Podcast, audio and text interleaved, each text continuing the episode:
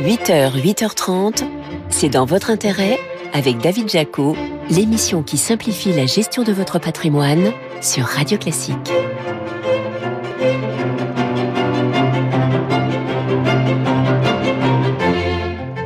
Bonjour, ravi de vous retrouver pour un nouveau numéro de C'est dans votre intérêt sur Radio Classique.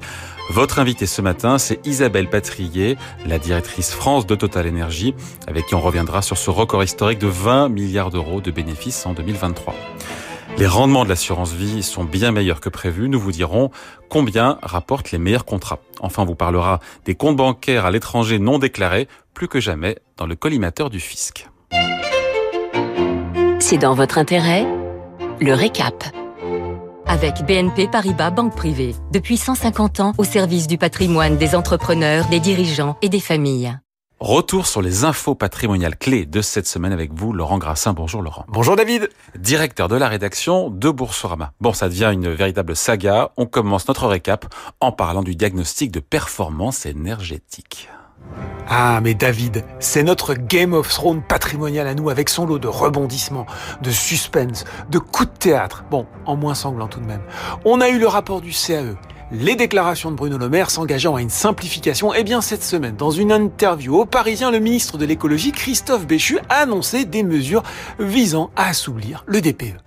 Ah, et on retient quoi d'ailleurs de ces annonces du ministre? Eh bien, notamment le recalcul du diagnostic pour les surfaces de moins de 40 mètres carrés, notamment euh, la consommation d'eau chaude sanitaire hein, qui plombait les résultats, et aussi la suspension de l'interdiction de louer durant deux ans pour toutes les copropriétés qui parviendront à voter des travaux d'isolation avant le 31 décembre.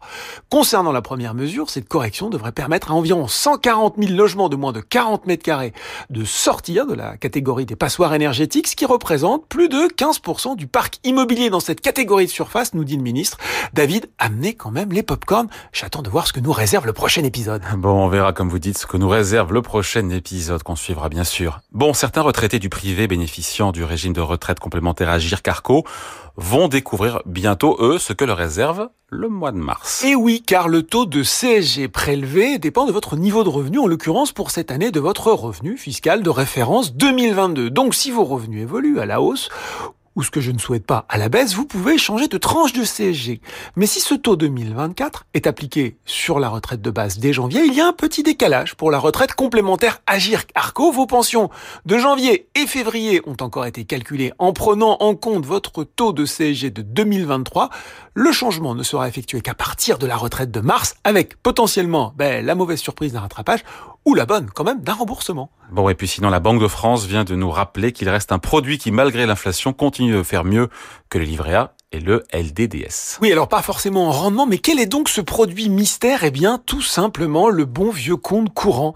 Même si ce qu'on appelle aussi les dépôts à vue ont baissé de 17,2 milliards d'euros en décembre dernier, ils représentent encore, tenez-vous bien, 568 milliards, soit, vous l'avez dit, un montant supérieur aux avoirs cumulés des livrets A et des livrets de développement durable et solidaire à la même date. Alors certes, épargne réglementée et compte à terme ont cru respectivement de 12,8 et 11,1 milliards au quatrième trimestre 2023, bien sûr. Mais David, même si c'est complètement normal et pas très surprenant de laisser de l'argent sur son compte courant, je pense quand même que ce montant de presque 600 milliards reste trop élevé et qu'une partie serait bien mieux sur des produits plus rémunérateurs. C'est aussi ça combattre l'inflation. Bon, décidément, la bourse américaine vous inspire, Laurent, en ce moment, avec une histoire il faut le dire, assez rocambolesque. Vous pouvez me traduire lift en français, David? Euh, bah, Lift, c'est euh, c'est soulever ou ascenseur, selon qu'on parle euh, du verbe ou du nom. D'ailleurs, give a lift, c'est c'est ouais, c'est aussi emmener quelqu'un en voiture. Mais oui, mais je savais que vous maîtrisiez par cœur la langue de Shakespeare. Et voilà un cours qui s'est bien soulevé justement, et ça tombe bien puisque c'est celui de Lyft, mais avec un Y cette fois, entreprise américaine de VTC, qui a pris l'ascenseur pour gagner 67% lors des échanges hors séance à la publication de ses résultats. Bon, Laurent, vous nous avez habitués à cet enthousiasme, cette ferveur des investisseurs américains, d'autant que les indices boursiers, on le sait, volent de records en record en ce moment. Mais euh, pardon, je comprends pas trop là ce en quoi tout ça c'est rocambolesque. Eh bien parce que dans ce cas, le soulevé est en partie seulement retombé à cause d'un zéro qui n'aura jamais pesé aussi lourd. Dans le communiqué, l'entreprise explique prévoir une hausse de ses marges de 500 points de base en 2024. Ça fait 5 points de pourcentage. Sauf qu'en fait, bah, c'est une coquille. Ce n'était pas 500 points de base qu'il fallait lire, mais 50. Ça fait tout de suite moins rêver. Bah oui, le genre d'erreur qui donne envie à l'investisseur peut-être parfois de descendre tout de suite avant d'être arrivé à destination. Bon, le mélomane que vous êtes voulait finir en parlant instrument de musique dont le, dont le montant aligne aussi un joli paquet de zéros. Oui David, et pas besoin d'être un Stradivarius pour valoir une petite fortune. Si je vous dis Sultans of Swing, Private Investigation ou encore Tunnel of Love, vous me répondez et vous oubliez Brother in Arms, Laurent, d'ailleurs une de mes préférées. Donc vous voulez nous parler de Dire Straits. Eh oui, le fondateur et guitariste du célèbre groupe Mark Knopfler mettait aux enchères une partie de sa collection de guitares, pièce maîtresse de la vente, une Gibson Les Paul standard originale de 1959, partie non pas pour 800 000 mais 812 800 euros frais inclus, alors qu'elle était estimée entre 400 000 et 570 000 euros, David. Entre vous et moi, c'est beaucoup d'argent, mais investi dans un tel instrument de légende, moi je ne peux pas dire que ce soit money for nothing. For Free. Allez, merci Laurent pour ce récap de la semaine. Laurent Grassin, directeur de la rédaction de Boursorama. Merci David. Allez, c'est votre invité à présent. C'est dans votre intérêt, l'invité. Notre invité ce matin sur Radio Classique, c'est Isabelle Patrier. Bonjour. Bonjour directrice France de Total Energy. Bon, quasiment 20 milliards d'euros. Voilà les bénéfices records que vous avez publiés il y a quelques jours du jamais vu, il faut le rappeler, pour un pensionnaire du CAC 40. Mais c'est vrai que Shell, ExxonMobil, Chevron ont eux aussi réalisé d'impressionnants bénéfices en 2023. On peut dire que Total Energy surperforme la concurrence, les rivaux oui, tout à fait. Total Energy surperforme. Total Energy en 2023 a affiché la plus grande rentabilité de son secteur, 19%. 19% euh, qu'elle a euh, réalisé euh, sur ces deux piliers. D'une part, l'accompagnement de la demande avec la production de pétrole et de gaz, et un deuxième pilier qui est la préparation de l'énergie et des infrastructures énergétiques de production, d'électricité notamment. Et on a pour la première fois cette année euh, annoncé euh, plus de 2 milliards euh, de résultats sur cette activité. Donc aujourd'hui, ce sont toujours les hydrocarbures qui portent les résultats du groupe. J'ai le chiffre, 80% des revenus proviennent bien du pétrole et du gaz, c'est ça 68%, hein fait, de nos résultats proviennent du pétrole et du gaz, à peu près les deux tiers. gaz qui prend une part de plus en plus importante et ces résultats nous permettent, parce qu'ils sont très bons, et que nous avons la performance qui est celle de, notre compagnie, de financer le, de financer le développement des, renouvelables, et en particulier de la production d'électricité. Ouais. Aujourd'hui, c'est une petite part des revenus actuels, c'est 2 milliards d'euros, j'ai vu, de, résultats opérationnels. Vous avez un objectif de 100 gigawatts de capacité installée de renouvelables en 2030. Euh, Aujourd'hui, c'est 22 gigawatts. Euh, J'arrive pas à me rendre compte, euh, c'est beaucoup bien sûr, mais 100 gigawatts, s'il fallait euh, expliquer ça simplement. En fait, euh, vous faites l'équivalent, 100 gigawatts de, de puissance euh, installée, c'est à peu près une centaine de réacteurs nucléaires. Aujourd'hui, on en a 22 partout dans le monde, tout à fait. Notre ambition, c'est d'être dans le top 5 des producteurs d'électricité renouvelable en 2030. Nous le sommes déjà dans le top 5 aux États-Unis et on met les investissements que vous connaissez, à peu près un tiers de nos investissements dans les énergies renouvelables aujourd'hui pour atteindre cette ambition et réaliser. Il faudra accélérer les investissements dans les six prochaines années pour atteindre ces 100 gigawatts. Tout à fait, c'est ce que nous avons fait. Je vous rappelle qu'en 2020, on investissait 1 milliard dans les renouvelables. Cette année, 5. Et on a progressé euh, évidemment dans le développement de notre euh, parc. On était aujourd'hui à plus de 22 euh, gigawatts de puissance installée. C'est à peu près 10% de plus que mm. certains de nos concurrents européens. Ils avaient patrié à ce moment-là, en 2030, l'électricité, ce sera 20% de l'activité de Total Energy, hein, c'est ça. Euh, question que je me pose depuis longtemps d'ailleurs, euh, le renouvelable, l'électricité renouvelable, est-ce que c'est rentable? Parce que j'ai lu que la rentabilité, pardon, c'est compliqué, des capitaux employés est de quasiment 10%. C'est pas aussi rentable ou c'est aussi rentable que les hydrocarbures, le renouvelable? C'est ce que Total Energy a prouvé cette année c'est qu'aujourd'hui, euh, nous avions une rentabilité euh, euh, reconnue sur le secteur d'activité pétrole et gaz, et qu'aujourd'hui, on a prouvé qu'on était rentable dans l'électricité. 10% en 2023 de rentabilité, ce sera notre objectif, 12% en 2028. On va prouver qu'avec notre nouvelle activité, le fait d'être sur une chaîne intégrée complète hein, de la production à la distribution d'électricité, ce qui est le modèle intégré que nous avions sur les autres énergies, eh bien en fait, on c'est rentable, mais ça reste moins rentable. C'est rentable, mais moins rentable que les hydrocarbures. c'est encore moins rentable que les hydrocarbures. Aujourd'hui, notre objectif, c'est, que ce soit rentable. Euh, autant que les hydrocarbures, 12%, c'est la rentabilité avec un baril à 60. Donc en fait, on prouve qu'en investissant grâce aux résultats du pétrole et du gaz, on fera un champion de l'électricité qui sera rentable. Bon, à ceux qui vous demandent, Isabelle Patrier, euh, des comptes et à quoi servent ces milliards de profits, vous venez de lister votre contribution à l'économie française. On veut savoir combien d'impôts sur les sociétés, combien de taxes, combien de cotisations patronales. Alors, Les impôts et taxes de Total Energy en France, c'est plus de 2 milliards d'euros. Euh, Cotisation incluse Cotisation incluse, effectivement. Et les investissements de Total Energy en France, ces quatre dernières années, c'est 6 milliards, dont 3 dans la transition énergétique. Ça nous permet, nos résultats à l'étranger, nous permettent d'investir lourdement euh, dans la transition énergétique sur le territoire français et puis d'accompagner les Français sur un certain nombre d'axes. Vous l'avez vu dans ce communiqué de presse. Effectivement, on rappelle que grâce à nos résultats à l'étranger, euh, on accompagne le pouvoir d'achat des Français à la pompe, on accompagne la sobriété énergétique de, des clients électricité de Total Energy avec un bonus conso. On accompagne l'emploi. On a recruté 2500 personnes en 2023 en CDI. Et puis euh, tout l'impact que nous avons euh, par ailleurs. Hein, les investissements nous permettent aussi d'accompagner euh, l'emploi de nos partenaires, des entreprises, des PME. C'est 20% des 5 milliards d'achats auprès des entreprises françaises qui sont dédiés aux PME françaises. Ça, c'est ce que représente Total Energy en impact. Après, certains vous diront que 320 millions d'impôts, enfin d'euros d'impôts sur les bénéfices. Euh, certains vous diront que c'est faible par rapport à vos 20 milliards de bénéfices. Vous répondez quoi, sachant que c'est une question qui revient, je le sais bien, tous, tous les ans. Euh, mais derrière la question, c'est certains disent bah, peut-être qu'il y a de l'optimisation fiscale agressive pour arriver à ce chiffre. C'est pas le cas. C'est pas du tout le cas aujourd'hui, euh, comme je vous l'ai expliqué. Les deux tiers euh, de nos résultats se font euh, sur le pétrole et le gaz. C'est essentiellement à l'étranger. Donc imposé à l'étranger. Tout à fait. On a payé 25 milliards d'impôts en 2023 à l'étranger, 2 milliards sur la France. Voilà. C'est la juste proportion de ce que nous représentons sur la planète en termes de résultats. Et pourquoi l'activité en France est si peu profitable, que ce soit station-service ou, ou raffinage?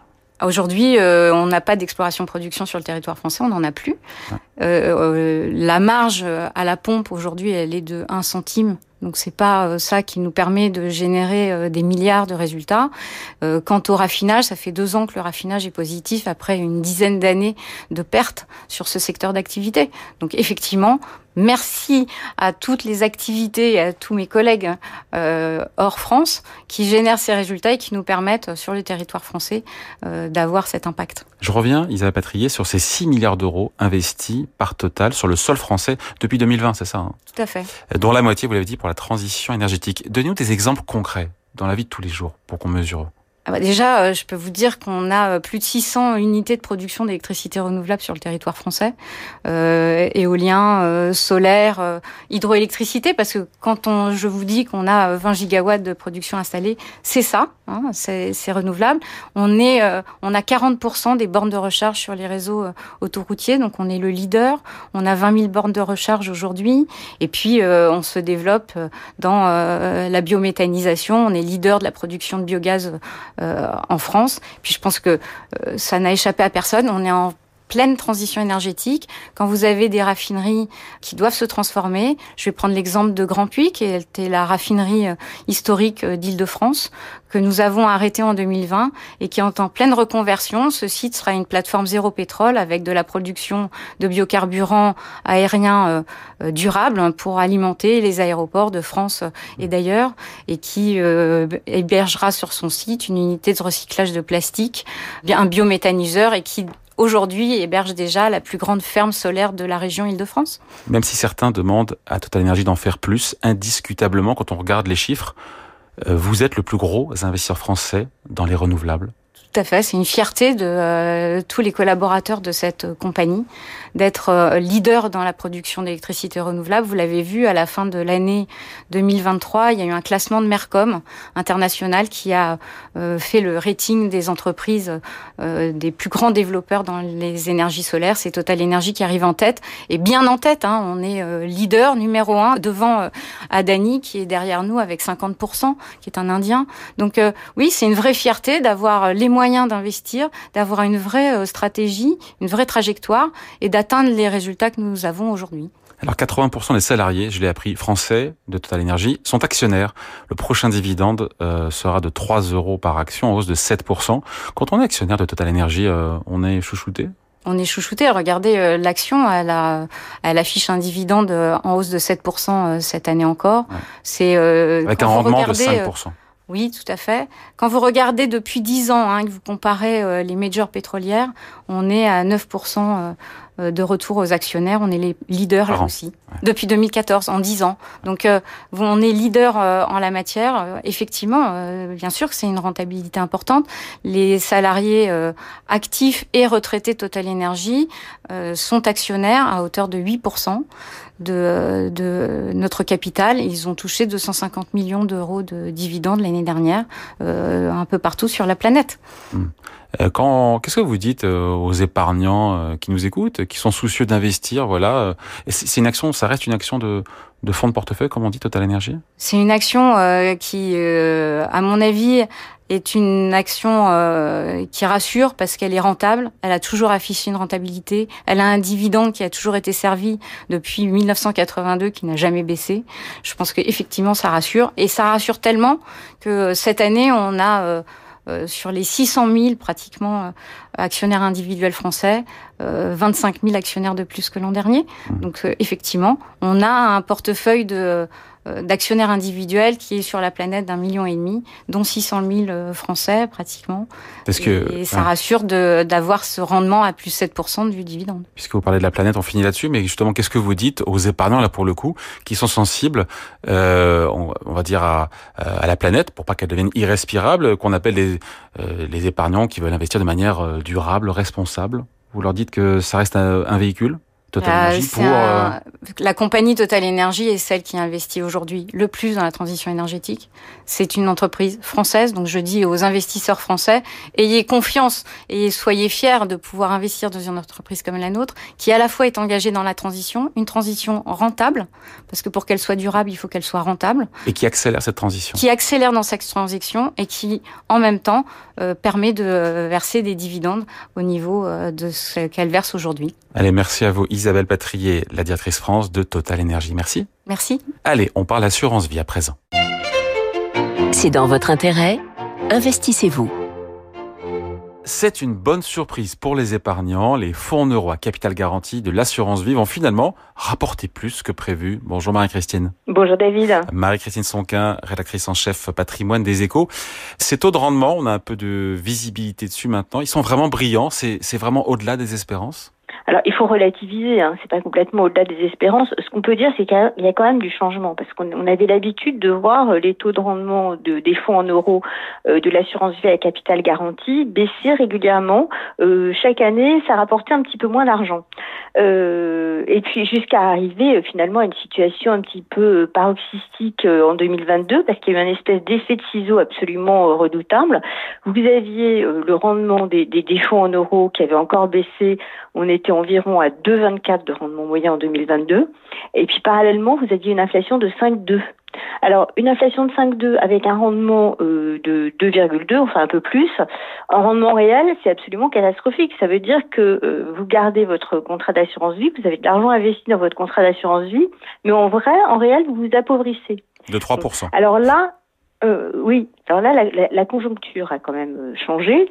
Euh, les taux se sont mis à remonter euh, brusquement, rapidement, donc ça a complètement bouleversé le, le, le panorama de l'épargne, notamment de, de l'assurance vie, mais aussi de la concurrence autour de l'assurance vie.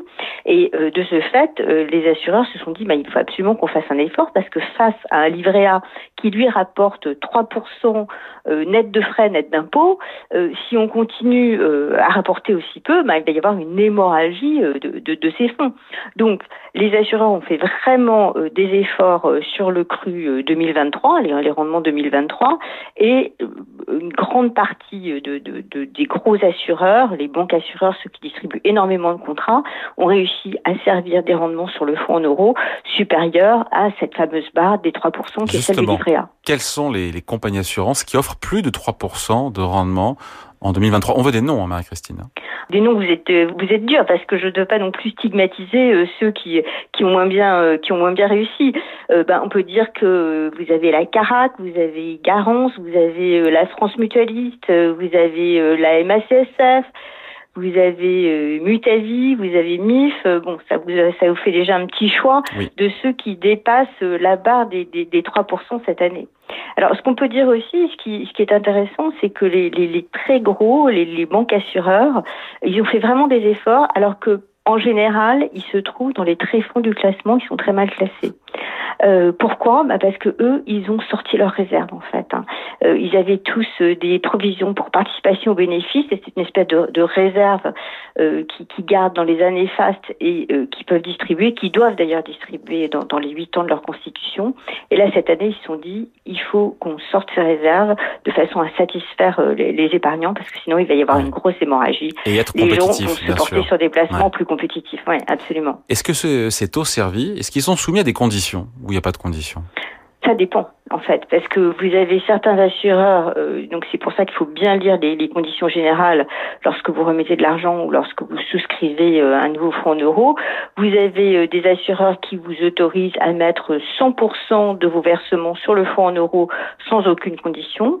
Et puis, vous en avez d'autres, euh, c'est beaucoup moins évident, parce que pour avoir droit à ces taux bonifiés, à ces taux boostés, eh bien, en contrepartie, il va falloir mettre un certain montant, ou il va falloir mettre un certain pourcentage en unités de compte. Alors, les- unités de compte, ce sont des fonds, des, des, des, des actions, euh, des, des FCP, des parts de SCPI, qui, eux, ne sont pas assortis d'une garantie en capital.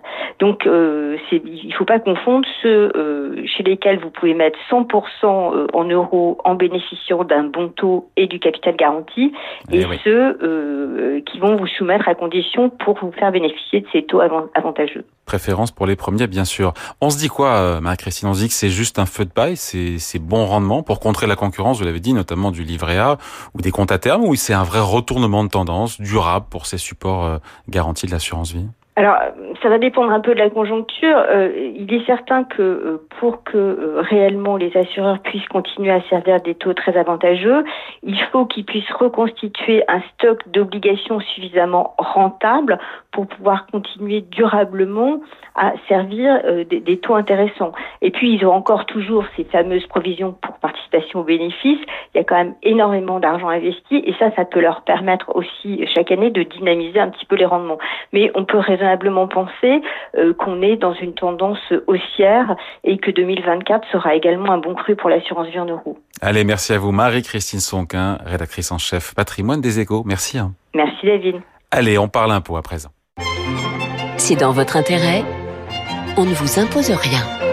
Les comptes bancaires à l'étranger, non déclarés, sont dans le viseur du fisc. Alors comment l'administration réalise-t-elle ces contrôles? Quels sont les risques encourus par les contribuables Réponse avec vous, maître Jérôme Barré. Bonjour Jérôme. Bonjour David. Avocat associé au sein du cabinet Yards. Rappelez-nous déjà l'état de la loi en matière de, de détention de comptes bancaires étrangers. On commence fort le dimanche matin, n'est-ce pas Les comptes bancaires situés à l'étranger. Alors, on doit déclarer les comptes bancaires qui sont situés à l'étranger, les contrats d'assurance vie, les avoirs détenus au travers de sociétés de portefeuille titres, les avoirs détenus par des trusts ou des fondations, c'est un peu plus exotique. Les comptes étrangers qui sont utilisés également pour le paiement à distance. Vous savez, les cartes Revolut, PayPal, au-delà d'un certain montant, les crypto-monnaies, qu'elles soient détenues en direct ou au travers euh, d'un, d'un, d'une société, eh bien tout ceci doit obligatoirement être déclaré à l'administration fiscale au moment de l'établissement de son impôt dans la déclaration dite 2042. Bon, posséder un compte bancaire à l'étranger, ça, ça pose un problème euh, pour les résidents fiscaux français. Alors non, ça pose pas de problème. En fait c'est tout à fait légal. Hein. On peut on peut détenir des avoirs euh, mobiliers ou immobiliers dans un état étranger, mais il faut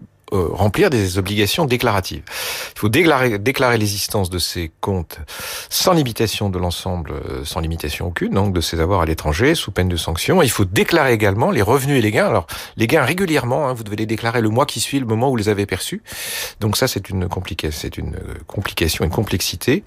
Et comme s'ils étaient réalisés en France, en tenant compte éventuellement des retenues à la source qui ont été euh, versées. Bon, dix ans après les, les différentes tentatives de régularisation mises en place euh, par le fisc, euh, c'est toujours intéressant de ben, justement de régulariser sa situation Ouais, l'administration. Dix ans, effectivement. Euh, oui, il faut le faire parce que si vous êtes dans une situation qui est euh, qui est compliquée, vous allez vous retrouver dans des dans des conséquences qui sont compliquées. Donc il vaut mieux déclarer spontanément et cette déclaration, cette mise en conformité spontanée va vous permettre d'éviter la qualification fiscale de fraude euh, et la peine pénale qui peut en découler. Bon, précisez-nous quels, quels sont les impôts concernés par cette mise en conformité et puis surtout sur la, parlez-nous de la périodicité de régularisation qui est nécessaire. Alors, les impôts qui sont, ben, on sont sans doute l'impôt sur le revenu et donc impôt sur le revenu, c'est-à-dire euh, les revenus quels qu'ils soient, mais aussi le gain en capital, hein, c'est-à-dire les plus-values, l'ISF et l'IFI. Alors l'ISF, vous savez qu'on revient dix ans en arrière, on va le redire tout à l'heure, et puis tout ce qui est droit de donation et de mutation, ce qui est assez élevé parce que généralement, quand vous faites ramasser avec euh, des droits de mutation à titre gratuit, donc un don manuel par exemple, on vous a donné quelque chose, il devient révélé au moment où vous faites votre euh, mea culpa, et ça peut vous coûter très cher. La période de, de, de, de rappel, si je puis dire, c'est 10 ans plus l'année en cours. Donc c'est une période qui est longue, et donc c'est une période qui est chère. Bon, quelles conséquences pour les pour les détenteurs de comptes étrangers, là pour le coup non déclarés? Alors pour quand on n'a pas déclaré son compte, on a déjà une amende par compte et par année oublié de 1500 euros. Si jamais on a ses avoirs dans des pays euh, très discret, sans échange avec la France, c'est 10 000 euros par compte et par année. C'est déjà beaucoup plus cher. Ensuite, les majorations que vous pouvez subir, c'est soit 40, soit 80 Un intérêt de retard de 2,40 euh, depuis 2018, mais qui est de 4,80 avant 2018. Et puis, euh, si vous avez 80% de pénalité plus 100 000 euros de redressement, c'est directement le pénal si vous faites ramasser et ça passe pas du tout par la case départ. Bon, et quels, euh, quels obstacles peuvent surgir durant le, bah, tout ce processus de mise en conformité? L'obstacle, c'est un obstacle personnel, si je puis dire. C'est d'aller retrouver des documents qu'on a enfouis. C'est d'obtenir ces documents également des établissements bancaires qui ne sont pas toujours pressés, qui ont, eux, des, des perspectives de, de retour qui ne sont que de 10 ans. Parfois, il peut vous manquer une année. Et il est essentiel d'arriver à déterminer également euh, la qualité, la quantité des avoirs que vous avez au 1er janvier de chaque année. Et donc là, il vous faut avoir des chiffres parfaitement exacts. Donc il y a un travail de spéléologie à, à accomplir. Est-ce que c'est vrai que le fisc euh, continue de surveiller activement tous ses comptes Et oui, après la folle folie des années 2008 à 2017, les États se sont tous rapprochés et ont mis en place un Common Reporting Standard, CRS. Donc l'administration, elle est informée en fait des comptes de ses ressortissants par le biais des banques qui sont à l'étranger. Elles ne disent que ça. Elles disent voilà, Monsieur Z a un compte chez nous. Donc avec l'amélioration technique qu'on connaît, avec euh, euh, notamment la recherche de, de, de, contrôle sur les plus fortunés, le data mining, le text mining euh, et l'efficacité du système d'échange avec en plus la, la, je dirais la, ce que l'on apporte à des données qui sont évafisques, eh bien l'administration a beaucoup d'éléments et elle peut venir frapper à votre porte. Voilà, voilà qui est clair. Merci à vous, maître Jérôme Barré, avocat associé au sein du cabinet Yards. Merci Jérôme. Merci David. Voilà, c'est dans votre intérêt. C'est fini pour euh, ce matin. Émission à réécouter en podcast, bien sûr, sur radioclassique.fr et sur vos plateformes habituelles. Je vous retrouve dimanche prochain. En attendant, la musique revient avec votre week-end Radio Classique présenté par Laure Maison.